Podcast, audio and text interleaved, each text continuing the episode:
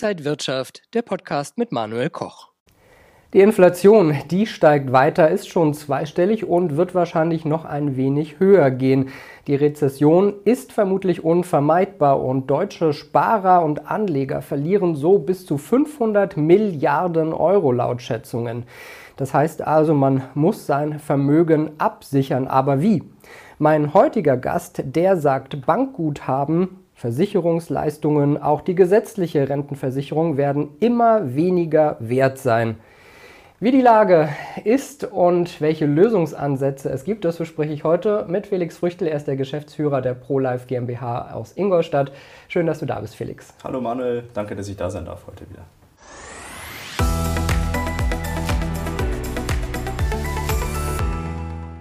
Felix, du sagst ja, Geld- und Papierversprechen sind erheblich unter Druck. Vielleicht sagen wir nochmal oder zählen wir nochmal auf, was alles so dazugehört. Ja, das ist ganz, ganz wichtig, fundamental wichtig zu verstehen, was sind Geldversprechen überhaupt. Geldversprechen sind Forderungen, die ich gegenüber jemandem Dritten habe, die in unseren Breitengraden in der Regel in Euro ausgedrückt werden. Also das gängigste Geldversprechen, das es tatsächlich so in Deutschland gibt, das ist ja das Tagesgeld oder das Girokonto. Dort parke ich mein Geld, mein Gehalt wird entsprechend dort geparkt. Und wenn ich das Geld haben möchte, dann habe ich eine Forderung gegenüber der Bank, ähm, dieses Geld dort entsprechend wieder einzuholen. So, dann gibt es ein weiteres Geldversprechen, das in Deutschland sehr, sehr verbreitet ist, und das sind die Versicherungsleistungen, also Rentenversicherung oder Lebensversicherung. Dort ist es so, ich habe eine Forderung gegenüber der Versicherungsgesellschaft, entsprechend mein Kapital von der Versicherung wieder zurückzuholen. Und was viele auch vergessen, ist dieses Thema gesetzliche Rente. Die gesetzliche Rente ist auch nichts anderes wie ein Geldversprechen. Dort habe ich die Forderung halt nicht einer Bank oder einer Versicherung gegenüber, sondern dem Staat. Und da muss ich entsprechend dann ja die Hoffnung haben, dass mir der Staat irgendwann mal eine Rente zur Verfügung stellt. Was die dann noch wert ist, das wissen wir jetzt heute nicht. Aber das sind so die häufigsten Geldversprechen und Bargeld gehört entsprechend auch dazu. Und wir Deutschen haben aktuell über 8 Billionen Euro an Geldversprechen irgendwo in diesen Papieren tatsächlich gelagert. Du sagst ja, dass diese Geldversprechen gefährlich sind. Warum diese Wortwahl? Ja, gefährlich in Anführungszeichen, sage ich jetzt mal. Man muss natürlich die aktuelle Situation ein bisschen im Hinterkopf behalten. Wir haben eine, ich sage mal, Zinswende tatsächlich. Also ich sage ähm, bewusst Zinswende, weil ich persönlich denke, dass dieser Zinsanstieg, den wir aktuell sehen, auch ganz schnell wieder in die andere Richtung gehen kann. Also wenn die Wirtschaft zu sehr unter Druck geraten würde, dann bin ich mir relativ sicher, dass die Zentralbanken tatsächlich ähm, diesen starken Zinsanstieg, den wir aktuell verzeichnen können, ganz schnell auch wieder umkehren würden. Dann haben wir einen Euro, der sehr unter Druck ist aktuell. Also wenn man den im Verhältnis sieht zum US-Dollar oder zu den Schweizer Franken, dann sehen wir, wie viel der an Wert verloren hat, über 25 Prozent im laufenden Jahr. Das heißt, manche eine Zeitung titelt ja schon, dass der Euro so zur neuen Lira wird tatsächlich, also so ein bisschen zur Ramschwährung.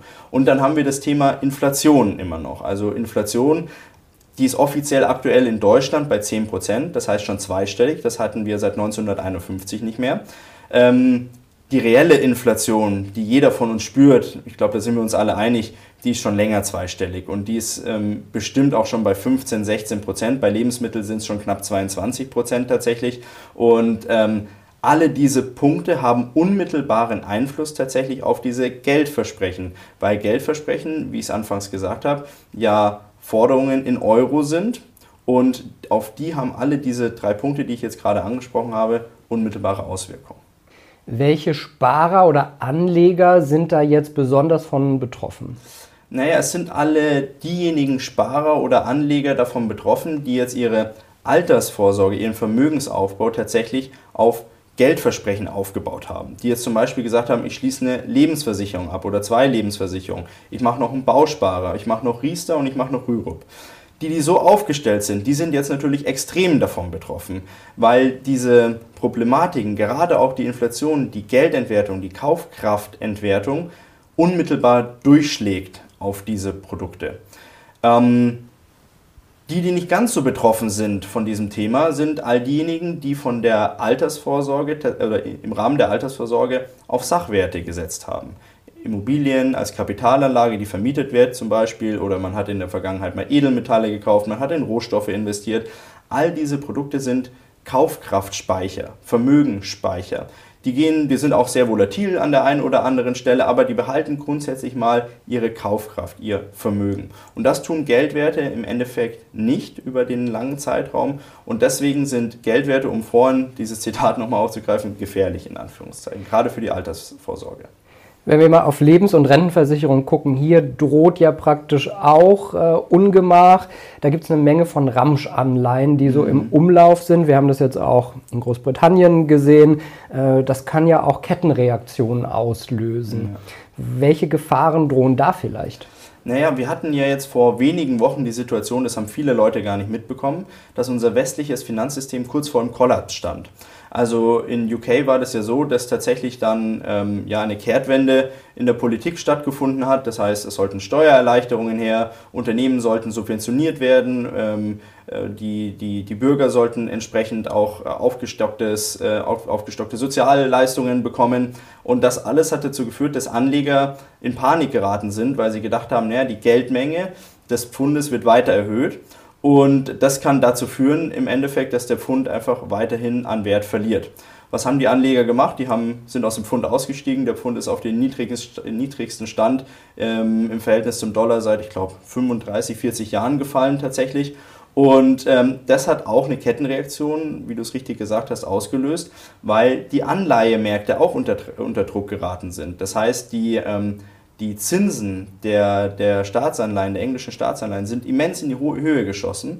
Und das hat dazu geführt, dass bei den Pensionskassen entsprechend dann äh, Margin Calls ausgelöst wurden ähm, und im Endeffekt dann dazu geführt haben, dass die Pensionskassen unter Druck geraten sind, weil die Anleihen, die die im Portfolio hatten, tatsächlich immens an Wert verloren hatten, die alten Anleihen.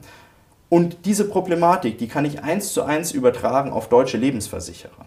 Weil deutsche Lebensversicherer haben ein Problem. Die sind per Gesetz dazu verpflichtet, einen Großteil ihres Kapitals in sogenannte mündelsichere Anlagen zu investieren.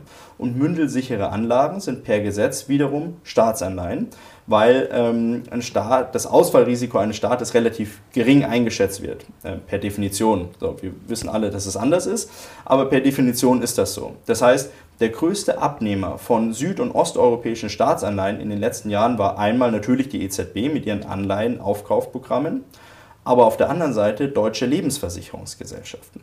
Und dreimal darf man raten, welche Anleihen die gekauft haben. Natürlich die Anleihen, wo es noch ein bisschen Zinsen bekommen, äh, gegeben hat. So, das heißt italienische Papiere, spanische Papiere, kroatische Papiere, griechische Papiere, so in die Richtung. Ähm, jetzt ist eins passiert, wir haben diese Zinswende, die wir vorhin schon mal angesprochen haben. Das heißt zum Beispiel eine zehnjährige italienische Staatsanleihe, die hat vor einem Jahr noch bei 1,5 Prozent ungefähr dotiert. Die liegt jetzt bei 4,5 Prozent. Das heißt, diese alten Anleihen haben natürlich immens an Wert verloren, weil wer nimmt die 1,5 Prozent, wenn ich bei gleichem Risiko 4,5 oder 4,5 Prozent dann entsprechend haben kann. Ähm, in den Bilanzen der Versicherer ist das noch nicht sichtbar. Denn es gibt die internationalen Bilanzierungsregeln ähm, nach IFRS und nach ähm, dem Prinzip Hold to Maturity habe ich dann die Möglichkeit zu sagen, wenn es nur eine vorübergehende Wertminderung ist, dann brauche ich eben entsprechend nicht abzuschreiben, diese, diese Anleihen. So, das heißt, diese Anleihen dotieren jetzt immer noch mit dem Wert von 100, sage ich jetzt mal, in der Bilanz, sind aber mittlerweile nur noch 50 oder 60 wert. Das heißt, bei einem Liquiditätsabfluss, der etwas größer wäre, würden fast alle deutschen Versicherungsgesellschaften ähm, Probleme haben, diese Liquidität tatsächlich zur Verfügung zu stellen, weil die Anleihen, die sie im, im Portfolio haben, gar nicht das bringen würden, was sie eigentlich in der Bilanz ähm, bringen müssten. Hat das dann jetzt schon Auswirkungen auch auf die Kunden und auf deren Geld? Das können wir in dem Moment noch gar nicht so richtig analysieren, ob diese Auswirkungen, die es aktuell gibt, darauf zurückzuführen sind.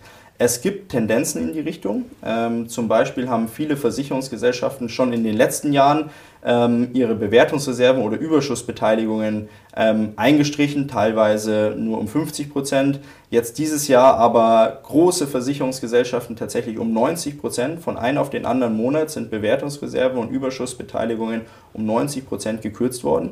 Das dürfen die auch, weil seit 2014 gibt es das Lebensversicherungsreformgesetz, das den Versicherungsgesellschaften erlaubt, Überschüsse und Bewertungsreserven zu kürzen, wenn die Versicherungsgesellschaften Bedenken haben, dass dadurch in Zukunft die Liquidität beeinflusst werden kann. Und das ist ein Punkt. Und auf der anderen Seite ähm, gibt es auch ja mittlerweile immer mehr Artikel im Handelsblatt, auch in der Bildzeitung mittlerweile tatsächlich über Berichte von Kunden, die sagen, dass sie sehr, sehr lange auf Auszahlungen von Versicherungsgesellschaften warten. Monate, teilweise sogar ein halbes, dreiviertel Jahr, bis sie an ihr Geld kommen. Und da kann ich mir schon vorstellen, ohne das jetzt zu 100 Prozent zu wissen, dass es mit der Liquidität der Versicherungsgesellschaften zusammenhängt. Es ist sicherlich ein, ein Problem, was vielleicht auch gerade dann noch in der Zukunft auf viele zukommen wird. Wir haben ja über Lebensversicherungen und auch über die gesetzliche Rentenversicherung schon gesprochen. Was wäre dann da eine Alternative oder sollte man die verkaufen? Sollte man da rausgehen? Was könnte man da machen? Ähm, ich glaube, im ersten Moment mal ist es wichtig zu gucken, welche Geldversprechen habe ich denn überhaupt noch? Viele Leute wissen gar nicht, was sie so noch in der Schublade rumliegen haben. Also, um mal eine Zahl zu nennen, es gibt noch 83 Millionen Lebens- und Rentenversicherungen in Deutschland. Und viele von diesen Policen sind bestimmt schon in Vergessenheit geraten. Und dann gibt es auch noch ganz, ganz viel Geld auf Tages- oder Girogeldkonten in der aktuellen Zeit. Also das ist eigentlich ähm, geplante Vermögensvernichtung. Das heißt, mein Tipp ist eigentlich zu gucken, was habe ich überhaupt und das, was ich habe, auf die Probe zu stellen, Brauche ich das überhaupt noch? Brauche ich vier, fünf Lebensversicherungen? Sollte ich mein Kapital nicht in irgendeiner Form splitten und tatsächlich eine Vermögensabsicherung vornehmen? Und nachdem ich das dann tatsächlich geprüft habe, werde ich wahrscheinlich auch zu dem Schluss kommen, dass das ein oder andere Geldversprechen oder die ein oder andere Lebens- oder Rentenversicherung tatsächlich aufgelöst werden muss. Jetzt gibt es ja Altverträge, die hatten ja noch eine ganz gute Verzinsung. Das stand zumindest in dem Vertrag. Sollte man das dann auflösen? Ähm, bis vor eineinhalb Jahren hätte ich gesagt, ja, da muss man ganz detailliert draufschauen. Aber mittlerweile muss man tatsächlich zwei Punkte beachten. Der erste Punkt, und der relativ plakativ ist, ist das Thema, dass man sagt, wir haben 10, 11, 12 Prozent Inflation. Selbst wenn ich diese 4 Prozent Verzinsung bekommen würde, und da gehen wir gleich nochmal drauf ein, ob man die wirklich bekommt oder ob man die wirklich sieht, ähm, schlage ich die 12 Prozent oder 10 Prozent Inflation nie und nimmer aktuell. Das ist der eine Punkt, relativ plakativ und relativ klar. Der andere Punkt, der viel, viel komplexer ist, ist, dass man schauen muss, diese 4%, die es zum Beispiel in der Vergangenheit mal gab, zwischen 1994 und 2000, ähm, werden die mir auch tatsächlich gut geschrieben? Weil das ist ganz häufig ein Punkt, die Versicherungsgesellschaften sagen mir natürlich, ja, du kriegst 4% Garantieverzinsung, aber auf was kriege ich die? Und dann merkt man relativ schnell, dass es häufig nur der Sparanteil ist. Und ähm, je nachdem, wie viel Kosten in dieser Versicherungspolice drin sind, ähm, ich 20, 25, teilweise 30 Jahre brauche, um den Wert in der Police wieder darstellen zu können, den ich über den Zeitraum in die Versicherung eingezahlt habe. Das heißt, es ist auf jeden Fall kein Argument mehr zu sagen, ich habe 4 oder 3 Prozent Garantieverzinsung, ich habe das Filetstück der Lebensversicherung, ich brauche mich darum nicht zu kümmern. Jeder muss sich mittlerweile damit auseinandersetzen. Nochmal ganz kurz auch zurück zum Tages- und Festgeld. Da kommen ja jetzt wieder Banken. Ich meine, die EZB hat die Zinsen erhöht. Es ziehen jetzt wieder Banken auch nach, Kunden vielleicht auch zu locken. 0,3 Prozent für Tagesgeld, 1 Prozent für Festgeld. Ist das eine Alternative für Kunden, da zu überlegen, drin zu bleiben oder drauf zu gehen? Ähm, meine persönliche Meinung ist nein. Also ich hatte es ja vorhin schon gerade angesprochen, es gibt so viele Risiken, denen wir aktuell ausgesetzt sind. Und diesen Risiken bin ich halt ähm, unmittelbar ausgesetzt, wenn ich immer noch in Geldversprechen investiert bin. Also das definitiv nicht falsch verstehen. Ich brauche ein Tagesgeldkonto, das hat jeder von uns, das habe auch ich. Man braucht auch ein Girokonto, auch das habe ich. Da müssen ähm, gewisse Gelder drauf sein, damit ich einfach flexibel handeln kann. Das ist gar keine Frage. Aber ich mache definitiv keinen Vermögensaufbau über diese ähm, Konten in dem Fall. Und ich mache auch keinen Vermögensaufbau über Lebensversicherungen zum Beispiel. Ähm, die kann ich schon haben, vielleicht zur Absicherung oder dergleichen. Aber wenn es wirklich um die, über den Vermögensaufbau geht, dann darf ich sowas definitiv nicht in Erwägung ziehen. Wenn ich jetzt aber Geld auf dem Bankkonto habe, was mache ich denn damit? Einfach die Inflation über mich ergehen lassen und abwarten, Tee trinken? Ähm, nein, das ist auch nicht die richtige Lösung. Also meine persönliche Meinung ist, ich muss das Geld tatsächlich schützen. Also ich muss Vermögenssicherung betreiben. Ich glaube, das ist das aktuelle Credo der Stunde. Es geht meiner Meinung nach nicht mehr darum, einen Prozentpunkt mehr oder weniger Rendite zu erwirtschaften. Das ist aktuell vollkommen egal, weil mit den wenigsten Produkten werde ich die Inflation aktuell schlagen können Es geht meiner Meinung nach darum zu sagen, ich brauche einen Kaufkraftspeicher, einen Vermögensspeicher. Ich muss irgendwie die Kaufkraft, die ich jetzt habe, in die Zukunft bringen. Und ähm, ich bin da kein Experte dafür, was das Thema Sachwerte angeht, aber meiner Meinung nach und wenn ich logisch darüber nachdenke, dann können es nur die Sachwerte sein, in die ich investieren kann. Das heißt Immobilien, das heißt Aktien, das heißt Edelmetalle, das heißt Rohstoffe. Und ähm, das sind die Punkte, die ich entsprechend berücksichtigen muss. Und dann, wenn ich noch Kapital übrig habe, natürlich kann ich damit ein bisschen spielen und diversifizieren, das ist kein Thema. Aber ähm, die grundsätzliche Altersvorsorge, die muss tatsächlich über einen Vermögensspeicher aufgebaut werden. Jetzt überlegt ja auch äh, die neue Regierung eine Aktienrente, das stand zumindest auch so im Koalitionsvertrag einzuführen. Äh, ist das äh, vielleicht auch endlich so ein weiterer Schritt neben der gesetzlichen Rentenversicherung, den man gehen muss eigentlich schon? Ähm, ja, sehe ich definitiv so. Also das ist ein erster richtiger und wichtiger Schritt, dass sowas allein schon mal in Erwägung gezogen wurde und jetzt dann wahrscheinlich in welcher Form auch immer umgesetzt wird. Aber es ist natürlich auch nur ein Tropfen auf dem heißen Stein. Also wenn man sich die Zahlen anschaut, dann macht es wirklich nur ähm, einen marginalen Prozentsatz tatsächlich aus, der jetzt kaum ins Gewicht fällt. Ähm, von dem her, die gesetzliche Rente ist sowieso tot. Also da können wir uns zum Beispiel schon überhaupt gar nicht mehr drauf verlassen. Das, das wird, nicht mehr, wird nicht mehr funktionieren. Das heißt, ich muss privat vorsorgen. Da werde ich nicht drum rumkommen. Auch wenn es jetzt diese Aktienrente gibt, auch die wird nicht der heilige Gral sein. Das wird uns auch nicht aus der Patsche helfen, sage ich jetzt mal. Wir müssen ähm, privat vorsorgen und wenn wir privat vorsorgen, dann müssen wir aus den Fängen der Versicherungen und der Banken tatsächlich raus, weil ähm, welche Bank und welche Versicherung hat denn jetzt grundsätzlich ähm, grundsätzliches Interesse, das Kapital von uns exorbitant zu vermehren. Also wenn ich wirklich Kapital vermehren will und Vermögen aufbauen will, dann muss ich mich selbst damit beschäftigen. Dann muss ich da Zeit und Geld investieren in meine persönliche finanzielle Bildung, um dann in Zukunft tatsächlich auch Vermögen aufbauen zu können. Anders wird es nicht gehen. Bei Lebensversicherungen, das ist ja auch eins Ihrer Spezialthemen, die kann man ja mal überprüfen lassen. Ähm, wie sieht es da aus? Was kann man da rausholen? Also wir beschäftigen uns ja, wie du schon richtig gesagt hast, seit 15 Jahren nur damit tatsächlich Lebens- und Rentenversicherungen zu analysieren, zu schauen, was ist da überhaupt drin und wenn möglich unseren Kunden aus diesen Policen rauszuhelfen. So haben wir in den letzten 15 Jahren über 55.000 Leuten schon geholfen, aus ihren häufig sehr unrentablen Verträgen rauszukommen. Ähm, was kann man da rausholen? Das kommt tatsächlich sehr, sehr individuell drauf an, was hat man für eine Versicherungspolice so ein Versicherungsprodukt ist ja leider kein homogenes Produkt, sondern sehr, sehr individuell.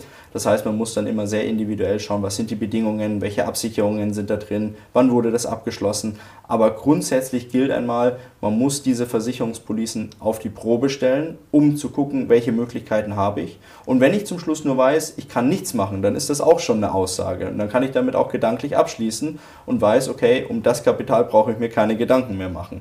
Aber wenn es dann Möglichkeiten gibt, das Kapital zu sichern und dann im Endeffekt irgendwie in den sicheren Hafen zu, zu bringen, ja, dann bin ich aufgefordert, tatsächlich zu handeln. Und unsere Aufgabe ist in dem Moment aufklären, das machen wir heute, dann äh, zu analysieren und dann entsprechend auch aus diesen Policen rauszuhelfen, wenn das möglich ist. Wie geht das dann? Wie kann man sie da in Anspruch nehmen? Äh, was kostet das vielleicht auch? Also in Anspruch nehmen ist relativ einfach. Äh, wir haben eine Homepage, wir sind überall auf den ähm, verschiedenen Social Media äh, Kanälen vertreten. Wir haben auch noch ein Telefon, das heißt, man darf uns auch anrufen. Äh, und dann kann man einfach mal eine unverbindliche Anfrage stellen mit den Eckdaten seiner Versicherungspolice. Und mein Team wird innerhalb von, ich sage mal, 48 Stunden, schauen wir, dass wir das immer hinkriegen, ähm, Ihnen Feedback geben, eine kurze Einschätzung, eine Erstanalyse darüber, was in der Versicherungspolice tatsächlich äh, drin ist, wie die läuft, äh, was zu beachten ist, ob man die überhaupt auflösen kann oder nicht, diese ganzen Informationen kriegt man. Das ist im ersten Moment auch immer kostenlos und unverbindlich. Also Anfrage stellen kann ich wirklich nur jedem empfehlen, weil mehr wie Nein sagen, es geht nicht, können wir nicht, also mehr kann ja nicht passieren. Ähm, das kann ich empfehlen. Und wenn dann tatsächlich das so weit kommt, dass wir sagen, ja, wir können Ihnen aus der Versicherungspolice raushelfen, wir können die ankaufen und wir lösen die dann im, im Nachgang ja auch auf und bearbeiten die rechtlich nach, dann ist es bei uns so, bei einer erfolgreichen rechtlichen Nachbearbeitung, wenn wir die Police entsprechend in den Bestand nehmen können, sind es ungefähr 22,6 Prozent des ehemaligen Rückkaufswertes, den wir im Durchschnitt zusätzlich aus solchen Policen dann rausholen können tatsächlich auch. Wir haben jetzt so viel äh, über die aktuelle Lage gesprochen. Vielleicht schauen wir mal ein bisschen in die Zukunft. Sind Sie denn optimistisch, dass wir bald die Kurve kriegen, dass Anleger sich vielleicht auch mit Sachwerten mehr auseinandersetzen? Oder ist die Lage erstmal noch sehr ernst? Ähm, die Lage ist definitiv ernst. Also ähm, diese Lage, in der wir uns aktuell befinden, ich glaube, die hatten wir in den letzten 100, 200 Jahren in der Form definitiv nicht mehr. Und wir hatten bis dato auch noch nie so ein komplexes Finanzsystem.